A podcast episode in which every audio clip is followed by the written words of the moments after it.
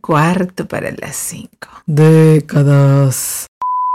Hello, hello again. Como cantaba The Cars en la canción. Hola nuevamente. No les canto porque ya he hecho el intento.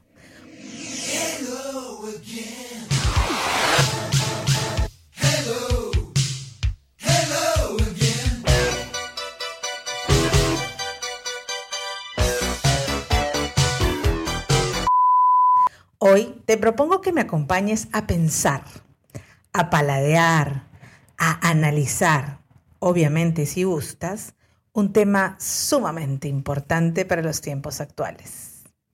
Si bien en los anteriores podcasts que te he compartido he tratado temas relacionados con la toma de decisiones y cómo éstas nos pueden ayudar, si te acuerdas, hemos visto la autodeterminación, el emprendimiento en diversas facetas, tanto en la vida cotidiana como la necesidad de obtener conciencia de aquello que deseamos emprender algo.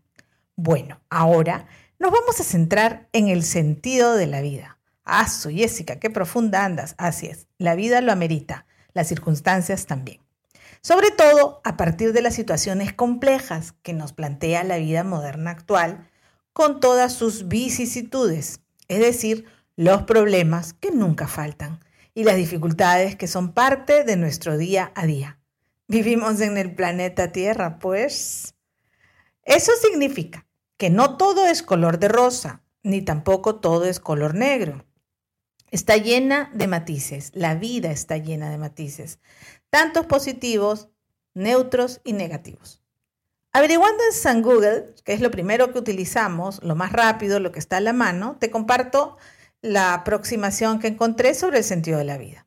Según este buscador, llamamos sentido de la vida a la manera en que miramos el mundo, también a la forma como queremos vivir y cuáles son las razones por las que cada día damos el máximo de nosotros mismos.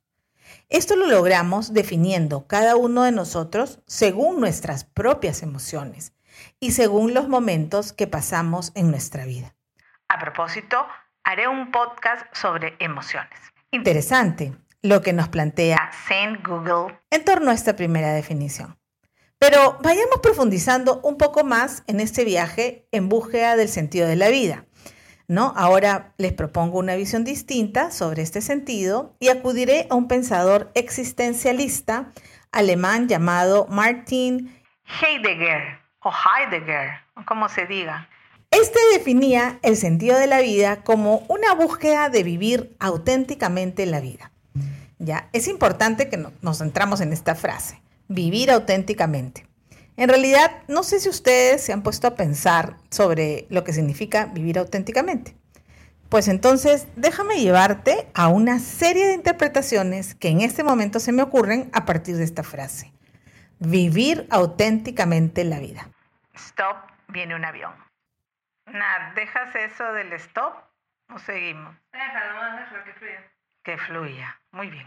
En realidad, no sé si ustedes se han puesto a pensar sobre vivir auténticamente. Pues entonces, déjame llevarte a una serie de interpretaciones que en este momento se me ocurren a partir de la frase. Vivir auténticamente la vida.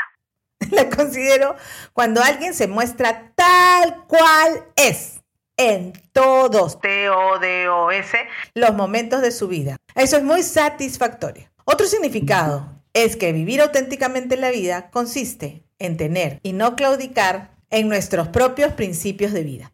No tirar la toalla, ¿no? Sino mantenernos firmes, como algunas partes de nuestro cuerpo cuando teníamos dos décadas.